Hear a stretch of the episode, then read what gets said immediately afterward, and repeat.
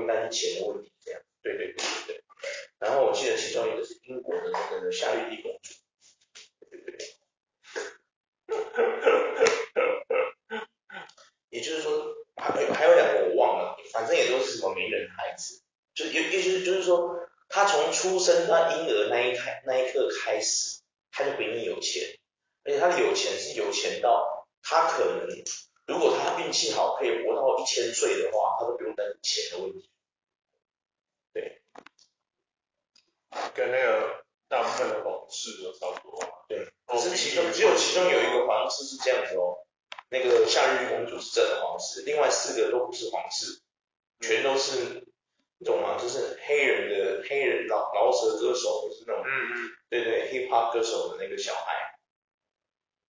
我突然终于明白为什么，嗯，为什么会有史密斯的孩子会那样？啊，不是，哈哈哈哈哈，杰登史密斯为什么会有一段时间被人家称之为皇子？不知道为什么，能理解的，能理解，真的能理解。哦，要求。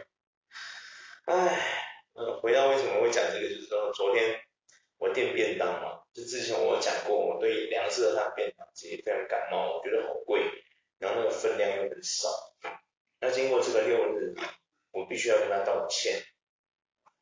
原来其实粮食汉它虽然比较贵，但其实它吃起来还可以，还不错，就是它的饭啊什么的，我觉得都还不错，还可以。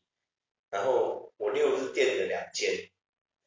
礼拜六呢，我订了一间叫吴班长，吃完之后整个无言了。虽然说他比粮食汉便宜十块，我点的那什么干锅牛肉便当，讲难听的，我觉得饭不好吃。然后那个干锅牛肉其实也没有很多，他的那个主食还分开放，放了一个小小碗，那个碗就这么小，这样子，就把牛肉就放在那个小小碗里面，然后你你顿时。吃那个菜的时候，它旁边有一个菜，我问那就是什么名字？我吃第一口的时候，我想说这个菜是坏掉了还是怎样？为什么有个松香水的味道？转头过去问我同事，我说你有吃那个菜吗？然后他说有啊，怎么了？我说你有感觉有一个怪味吗？他说有吗？没有吧？我说有啊，我说吃起来就有个松香水的味道。然后他就跟我说哦。他说不用担心啊，你那个正常的。我想说，是吗？因为我很久没有吃便当，因为我在公司，现在我在这个公司待了两年了，对，快要两年了。对啊，今年的九月十六就两年，快两年，我其实从来没有在公司吃过便当，你知道吗？我从来没叫过便当，这是我第一次叫，第一次叫竟然就有这么不好的体验，实在是太糟糕了。然后隔那天礼拜六下班的时候，那个同事就出来，他就说，哎，他就说，艾弗森，你要不要点这个礼拜天要不要要不要一起叫便当？这样，我想说，他就跟我说他要叫正宗，我想说，哎呀，正宗，这是我印象中的正宗，因为我上次跟我爸起争执的时候，我还拿正宗来做比喻，这样，嗯，我就说好，那试一下正宗，看他改变一下，我就定了。然后它的价格虽然已经涨到。它的排骨饭好像是变九十五嘛，然后鸡排饭从六十五涨到一百五，就是直接涨了四十块。那我就想说，好，那我的印象中的那个美好，你知道吗？嗯。我二十岁的时候吃正宗排骨饭，你知道那个便当打开是，你真的充满了惊喜，因为二十十五年前哦，就十五年前我二十岁的时候，那时候时薪才九十多块，你知道吗？嗯，九十八，我那个时候做家乐福打工一个小时最多，他是家乐福在 Costco 没有出来之前，家乐福是最高时薪的量贩店，你知道吗？对。你知道这件事吗？我不知道，我知道。它是最高时薪的量贩店，它一个小时给九十八。然后呢，我就那个时候我就也是会吃便当，那时候正宗刚出来，你知道吗？他刚出来，他刚出道，哇！你知道那时候多竞争啊？那个便当每个都是这种六十块、六十五块，它不可能贵过六十五块，很多便当都不可能贵过六十五块，除非你是鸡腿便当，才有机会会破到七十。你知道那时候我印象最深刻的是我人生第一次吃正宗排骨饭，它那个便当盒啊，我拿到的时候，哇，这便当盒怎么盖不起来？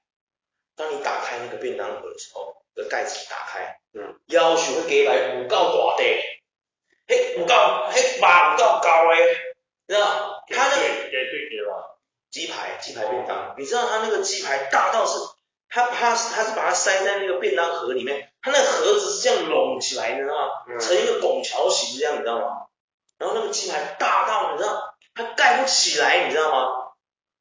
哇！然后我说哇，六十五块鸡排那么大，太划算了吧？因为那个时候鸡排还一块，外面是卖三十五，你知道吗？十五年前的鸡排三十五。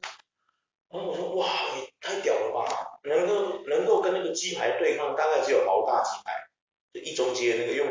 用很多粉炸的那个豪大鸡排可以跟它对抗。那重点来了，豪大是粉很多，肉很薄，对不对？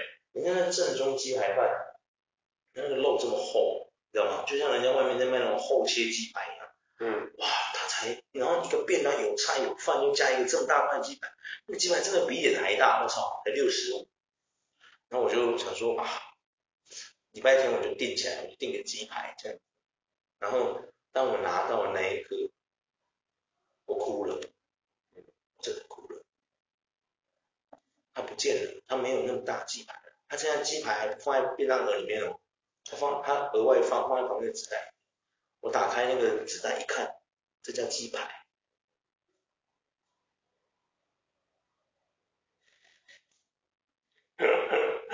我我真的我不夸张，我看完我真的难过到，我当下停顿了，真的。我想说，这是我印象中的那个正宗排骨饭吗？不是，我我足足迟疑了两分钟，我休息时间就是一个小时而已，被这个便当搞了我迟疑两分钟，浪费了我两分钟。再来看一下。对，然后我就拿了那个几个串啊，怎么那么小块？就跟像外面一些那种什么，那个叫什么，有一个协力旺，跟那个协力旺差不多 size 吧，嗯，再比协力旺小一点，然后就觉得说。难过，真的很难过。然后我进去缴钱给同事的都，吃完休息完进去给同事钱，因为要给他们钱嘛。给他们钱的时候我就哭，我就说天哪，我说怎么会？他说好吃吗？我说不好吃。我想哭，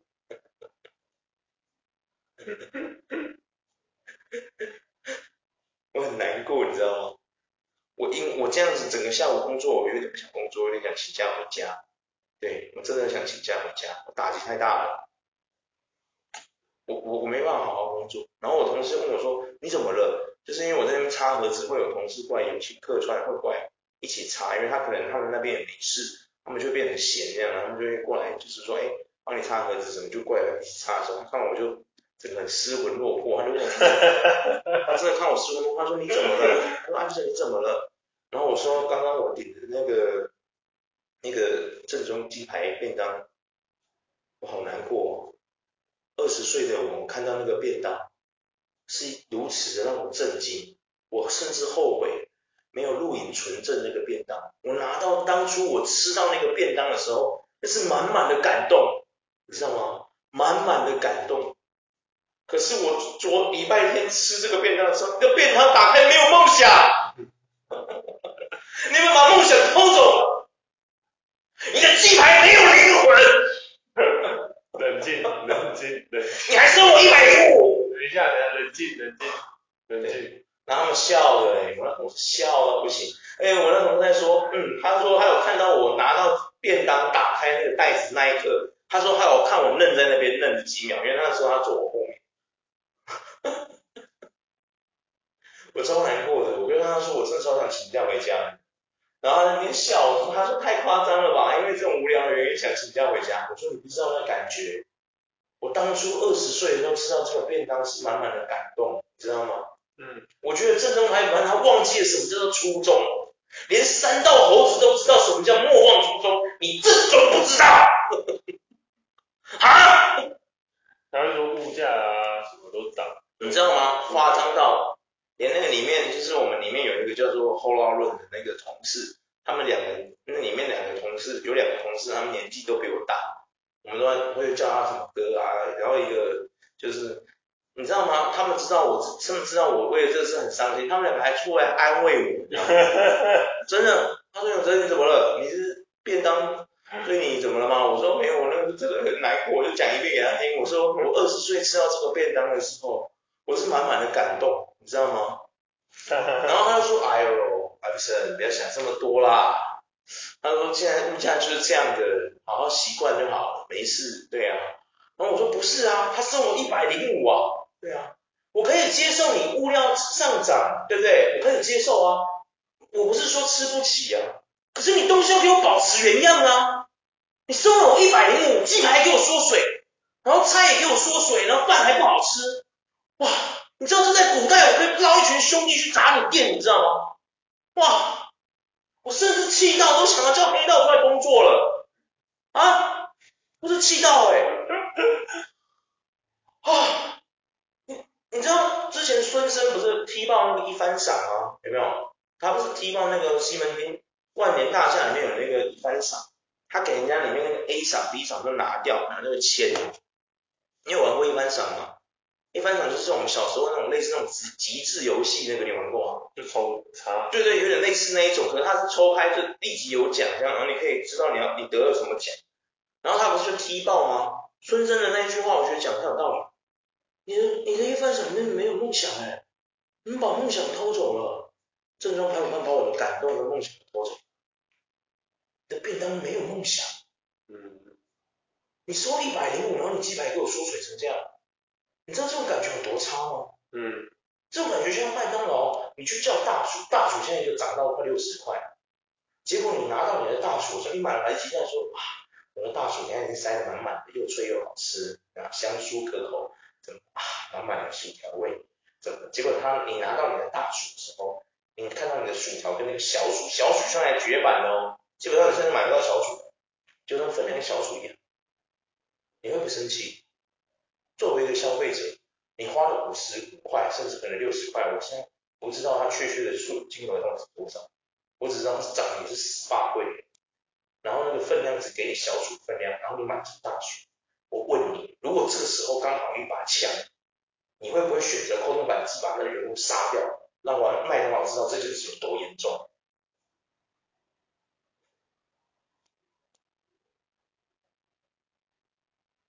我是觉得。你觉得太偏激，对不对？太偏激。对对。我讲给我同事听的时候，他说啊，可是那个员工是无辜的。我说我知道啊。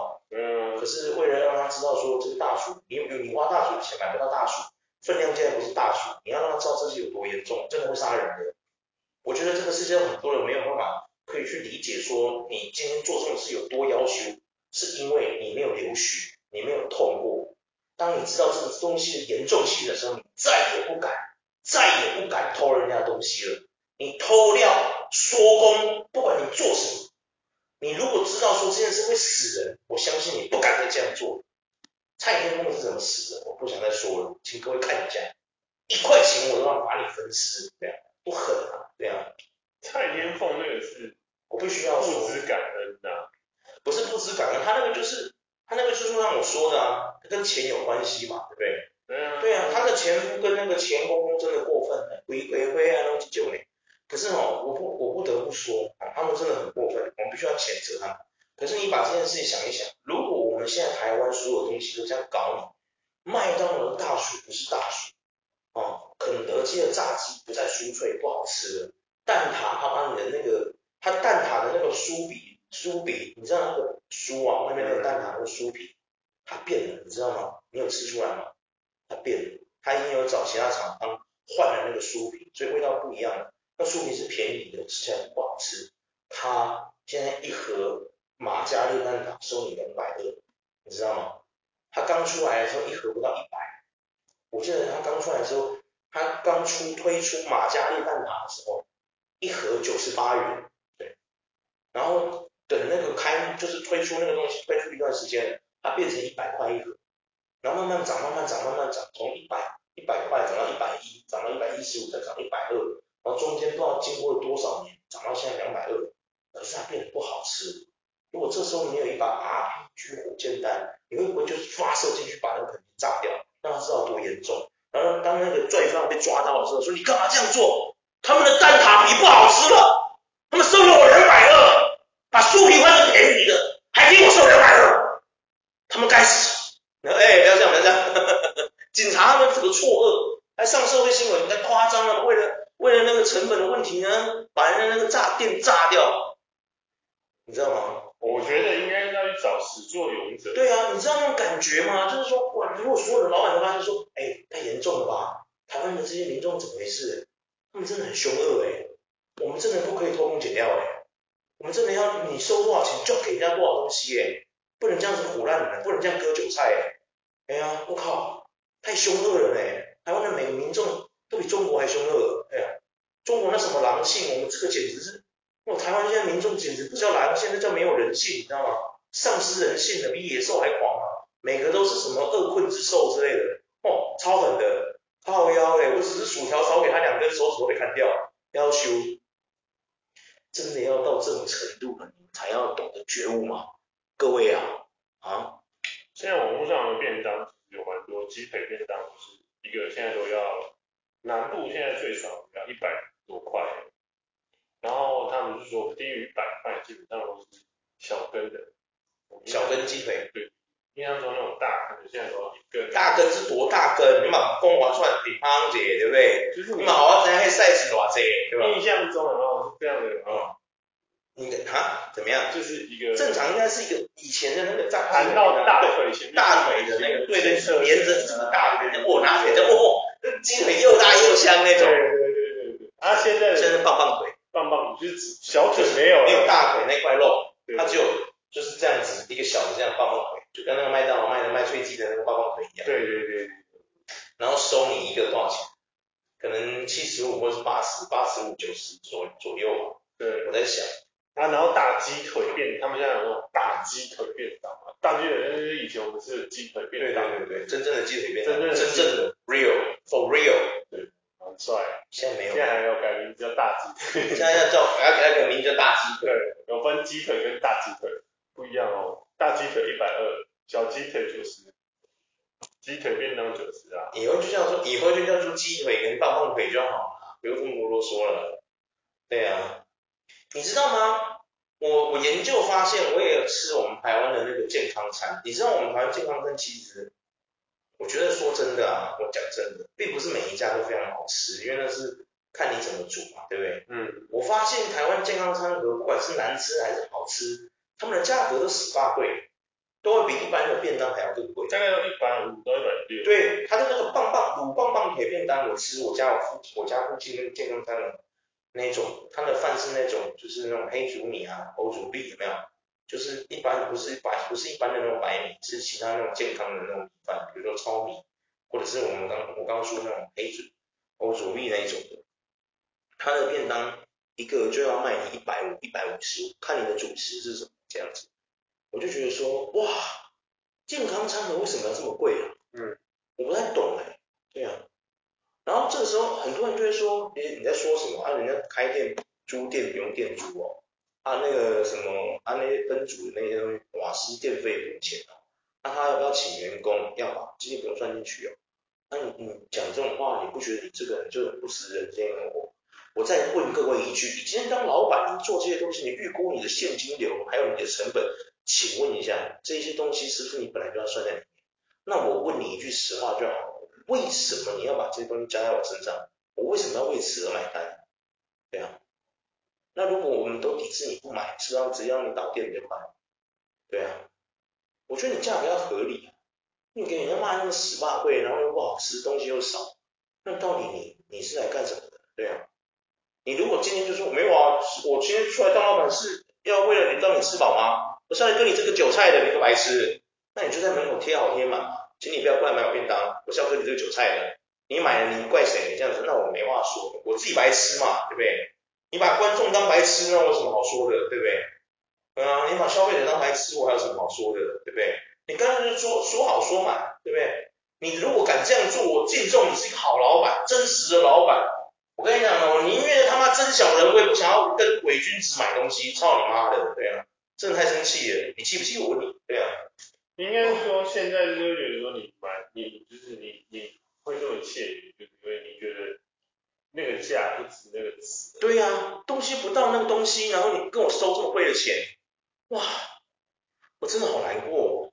但是搞不好那个老板就有一些老板，有些老板会贪他的价格给你看，因为他现在的供应就是这样。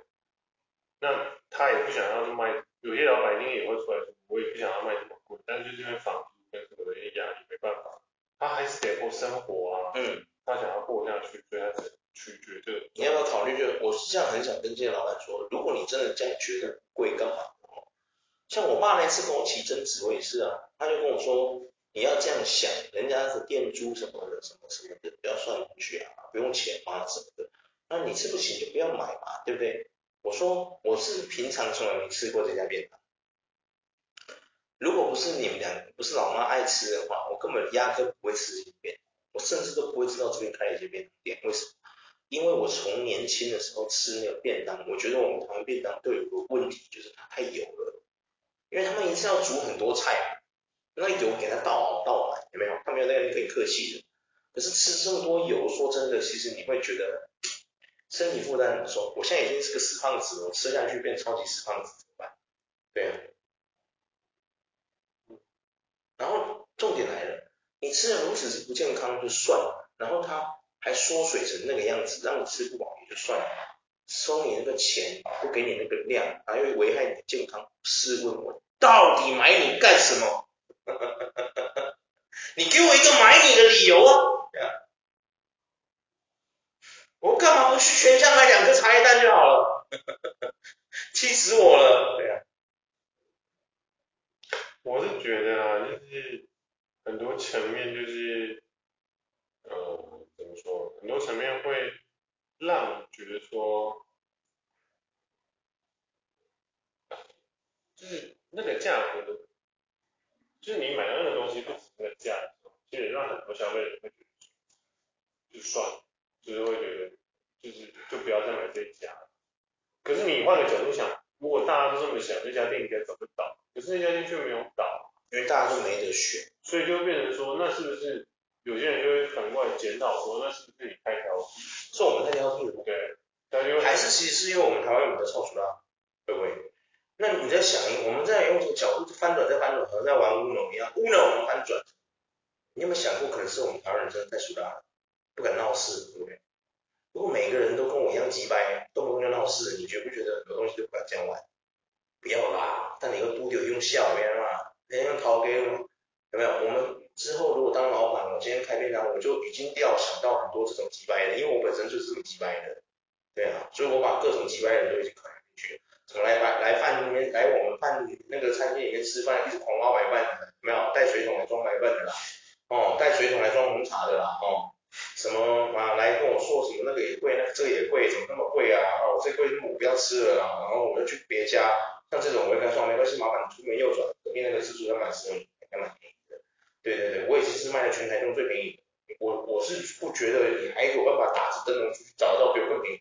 如果你找到，我谢谢你，恭喜你，希望祝福你，就去那边买，有没有？然后我讲真的，我今天东西卖卖出来，我分量不减就是不减，东西就是这么多，我不怕你吃。各种叽歪的我都已经设想好因为我本身就是一个叽歪的人。我讲句实话我挨个审我不叽歪哈我真的没办法这个社会上立足你懂吗？因为环境使我变成一个叽歪的人我出去社会跌跌撞撞这么样风雨飘摇这样打滚从外国滚回台湾来各种经历我人生多少低潮我挨个神没经历过被朋友背叛被妈妈跟朋友跟我借钱还跟我唧唧歪歪各种痛苦我都经历过我只差没当一个神而已啊啊，我妈妈，我妈妈被生死家人啊，背债背了几千万啊，我家的房子还不是我的名字啊，拿回来，拿回来，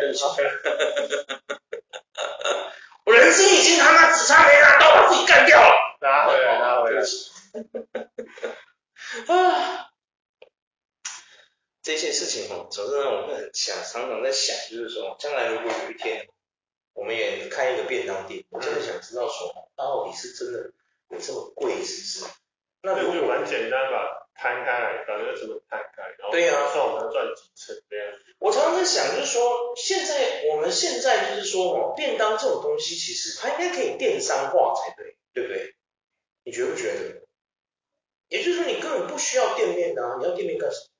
我们不要，你如果不做，你不做店面内用的问题，你就可以炒掉了什么？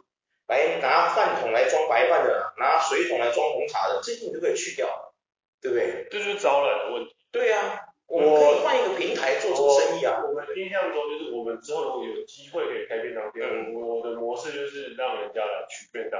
对啊，没有要让，我们要让内用也是。对对对，我们就是想用电商的方式。对对。那我们不用租店，对不对？因为我们没有店的问题，对吧？就是不需要再刻意的弄。对呀、啊。环境让人家让人家用餐用餐。对对对，因为我觉得真的说真的，其实很多人不太喜欢在外面用餐，除非我们的环境真的超棒，比如说我们有超级漂亮的电影啊，嗯，对不对？超级帅的电影啊，什么之类的，或者说我们这里面有什么哈根达斯冰淇淋免费让你吃啊，这种。我相信可能才会有人要来吧，不然基本上谁要来在我们这里店店店里面用餐？有有什么事吗？嗯，我们既没有停车位让人家停车，然后又没有免费供应白饭吃到饱的地方，也没有让你可以用水桶来装红茶，我就不懂啊！你在我们店内吃饭干什么？图什么呢？到底图什么呢？你到底图什么？对啊，图方便吗？那么多外面有那么多方便，你怎么不去用？对啊，不对的，对不对？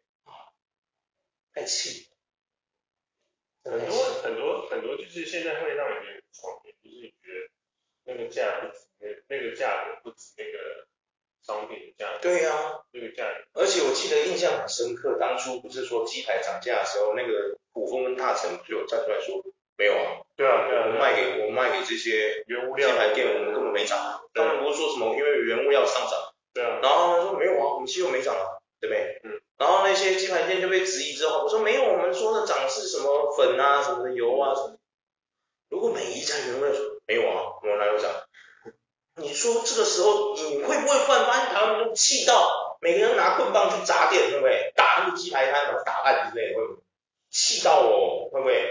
啊，鸡腿啦啊，我赶紧，把它供好了吗？鸡腿啦，会不会这样？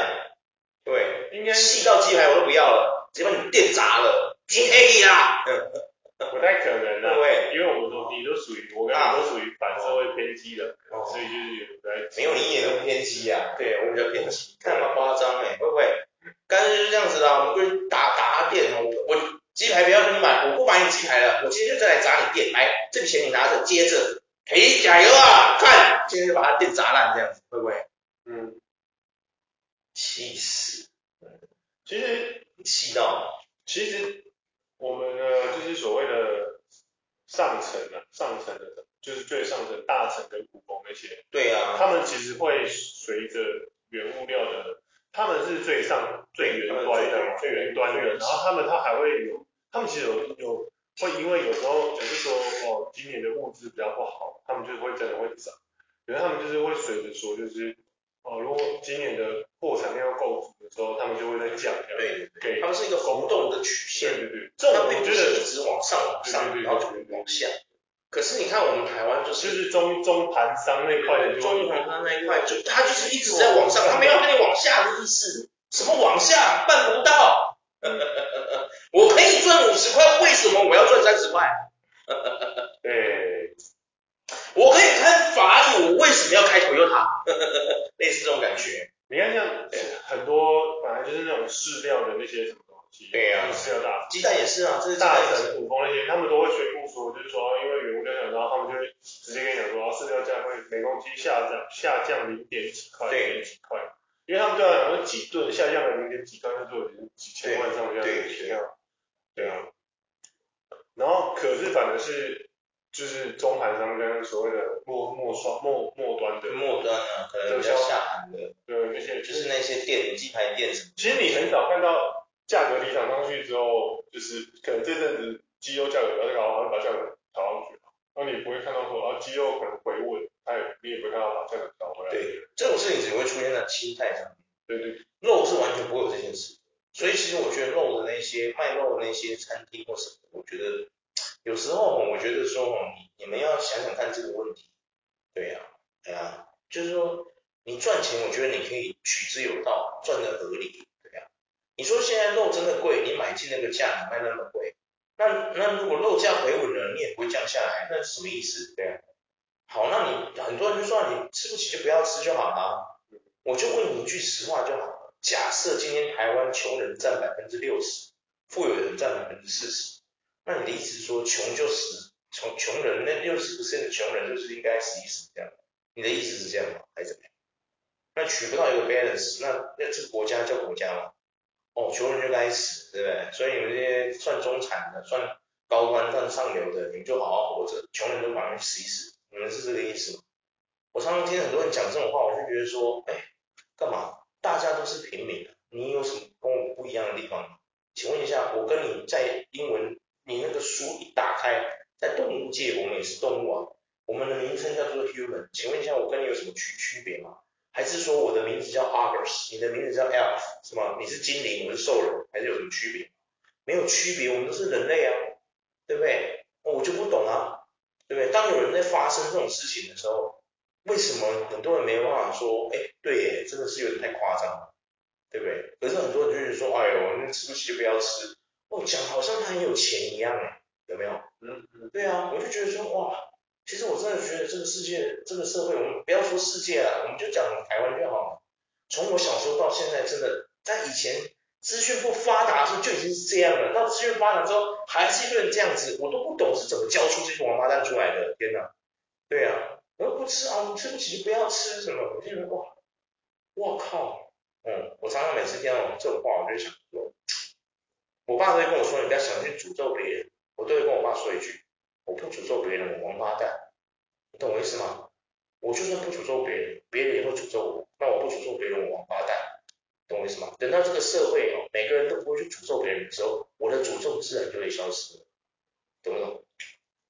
他这里有讲到一个，我觉得就光肌肉这这一股这样就好，鸡排不是快破百，已经破百了。对，然后不是快是已经了，就有个业业有个业主就说，就出来就说，就是不知不具名的鸡排业主，因为缺鸡的问题，让鸡肉不断上，因为前阵子因为有全球都有禽流感疫情，所以鸡只被扑杀。嗯。所以，然后普丰有表示说，哦，因为到今年的三四月都是高档，所以。嗯可是，可是他们的意思就是说，呃，高点大概四五月时候，六月就会慢慢的回档，嗯，七月就恢复正常。对，然后就有业者，就是有那种，就是那种末端的业者，就是卖鸡腿、鸡排、鸡腿，就说没办法，因为以前什么鸡资就是一周可能有五百万啊，现在就是少了一周大概四百五十万，就少了五十万，供需有问题。嗯，就那些国内的鸡肉大厂就跳出来说，哦，没有啊，就是鸡蛋就是目前比较少，但是鸡肉是正常。对呀、啊，然后福寿的董事长就在说，因为七八月之后大概陆续都回温，回对回温正常，对，也是正常的这样的供应给，对，就是那个小那个中盘，对，所以就变成说，就是其实就是其实就上上游没问题，就是这些商就是这些商家就是想要赚。我说了一句实话了嘛，能赚能开法拉利，我为什么要开 Toyota？对，对不对？我能住七期，为什么要住一期？对不对？嗯，就是这样子。对，他那个逻辑就是说，对，就是这样，有一点类似就这样子啊。啊，我我讲真的啦，就是说哦，你要你要一般的民众，像我们这种小，我根本连小资族都算不上，我可能算社会的底层吧。我喜欢把自己作为一个最坏的打算，我可能就是社会的底层，最烂的那一种。对。即便我出国啊，没有曾经过月薪什么超过十几万都随便，我就是社会底层。现在我不觉得我社我月薪过十几万之后我还底层，我还是什么上流社会，我觉得我不是。即便我今天薪水来到七八万、十几万，我都觉得我是社会的底层。为什么？很简单啊，你怎么跟下一堆公主对抗？你做一个对比就知道了。他们才是真正不是社会的底层。他从出生在婴儿时代，他的钱如果他运气好能活到一千岁，他是真的不用筹钱这件事情。可是我作为一个社会的底层，就算我曾经有一年的薪水都是十万十万两笔，我讲真的，我还是觉得我是社会的底层。嗯，对啊，因为我的身家就是打不赢夏绿蒂公主，对不对？你怎么跟他对抗？你不要说夏绿蒂公主了啦，我连肯爷的那个女儿我都没办法对抗，懂我意思吗？对啊，你们要了解一件事，很多人都说你这样比较，这不是太夸张了吗？你硬要跟那个强的比较，你比较就是要跟最凶的比较，那你跟烂的比较有什么好比的？永远都是比你更烂的人呐、啊，不说这种屁话，那有什么好比的？你要比，就这就跟我们买房子一样，现在一堆人卖房子都是都要你市值有没有？是不是都用讲市值多少钱？有没有？他、真的出事这出来的时候都跟你说没有，我们是要照他原价折算。看你娘嘞，那你刚那个市值跑去哪里了？对啊，靠腰哦，啊，我靠，都跟你玩就好啦，对不对？我操，对不对？夸张，对啊，真的是太难过了。你知道我为什么会每次讲这种事就很生气吗？你要知道一件事哦，我今天是没女朋友，我也不结婚，我还出得起这个钱，吃得起这些东西。我问你，今天如果你有小孩，你的月薪一个月没有到七八万，我问你，你怎么活？对啊，对啊，一个便当涨到两百五、三百的时候，你还吃得下去吗？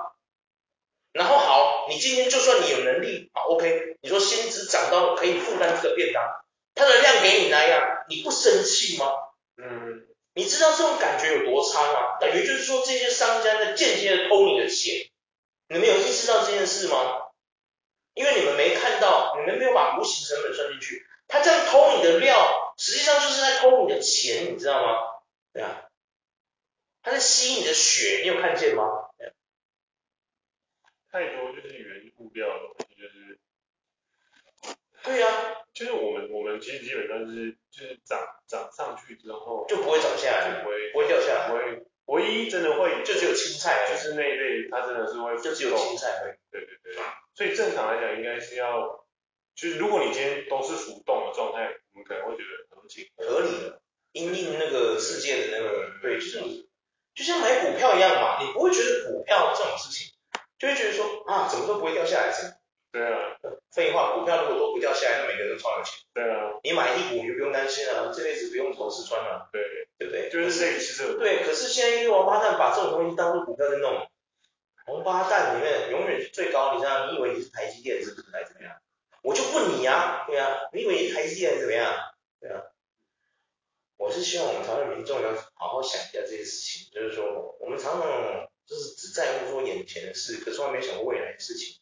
我讲真的，我其实我们眼光我要放远一点。你要想一件事呢，你一家你的小孩现在小，可能吃东西没那么多，他有一天会长大。我就问你，你的孩子，你后代，他有一天他跟你说，妈，我要我要去买便当，可是我的钱只够买一个，你还会黑人问号？为什么？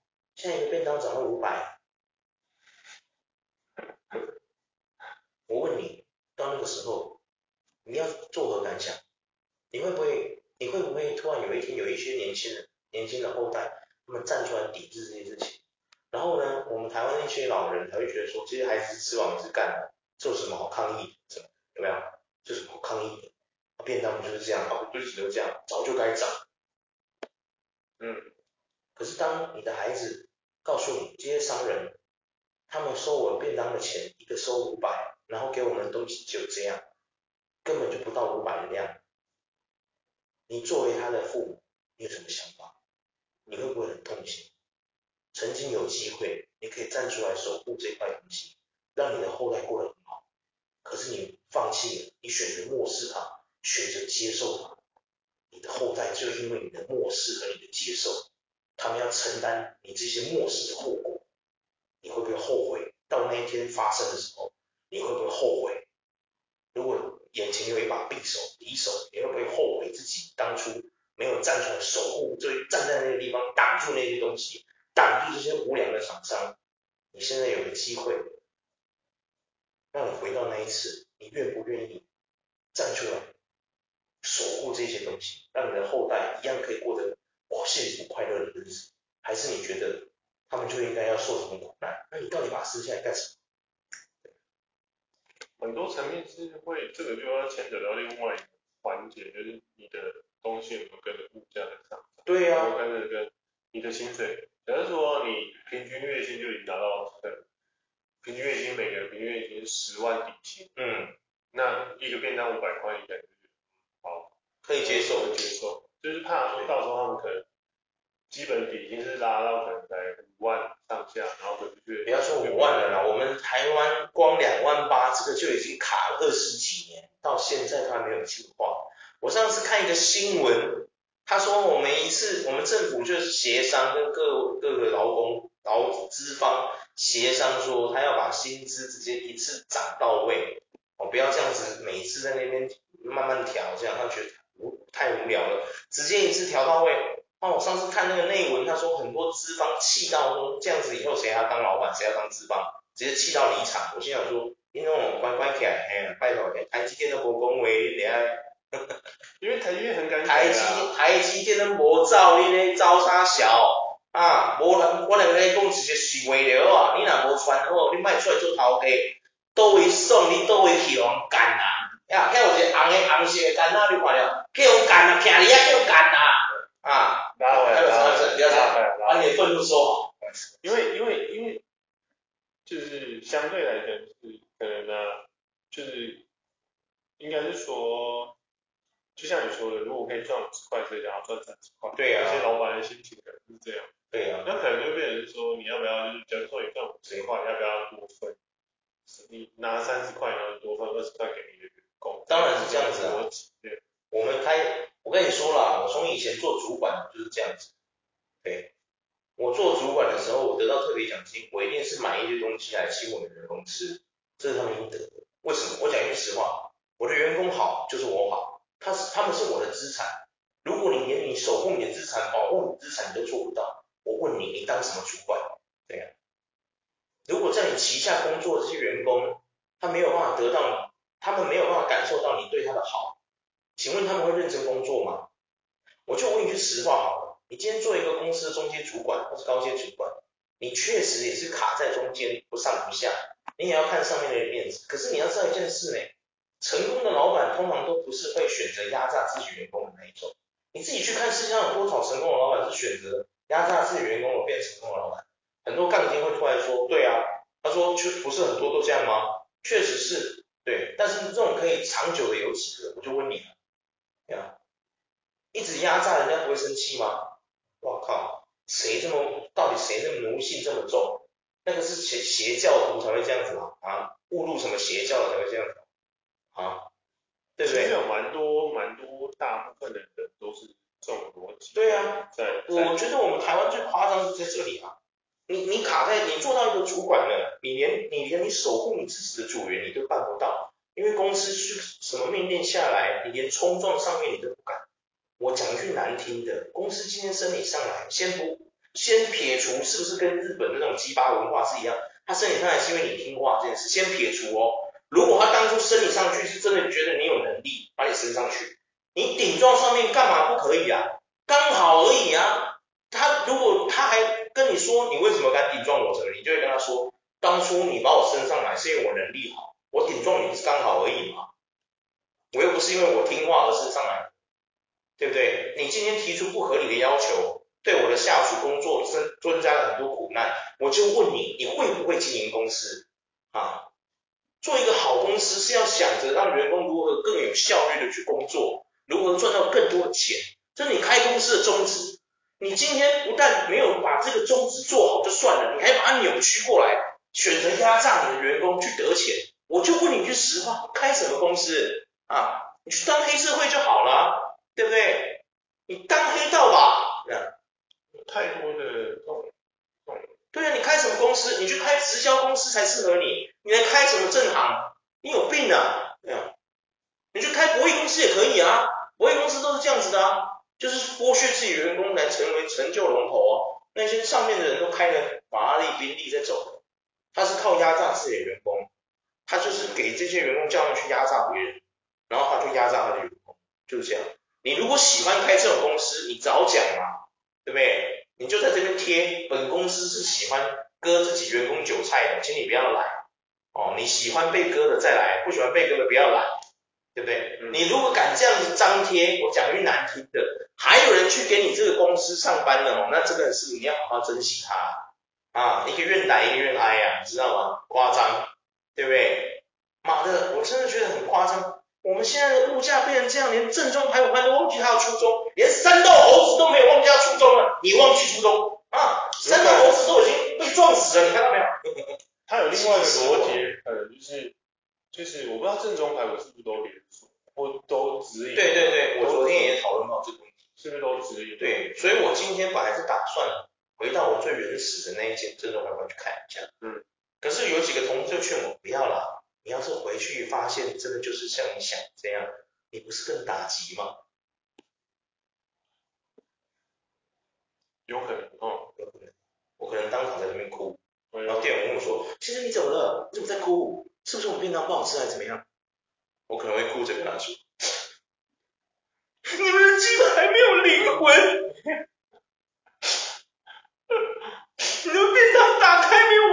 除了激动你懂那感觉吗？真的。干嘛夸张呢你送我一百零五给我六十五的量。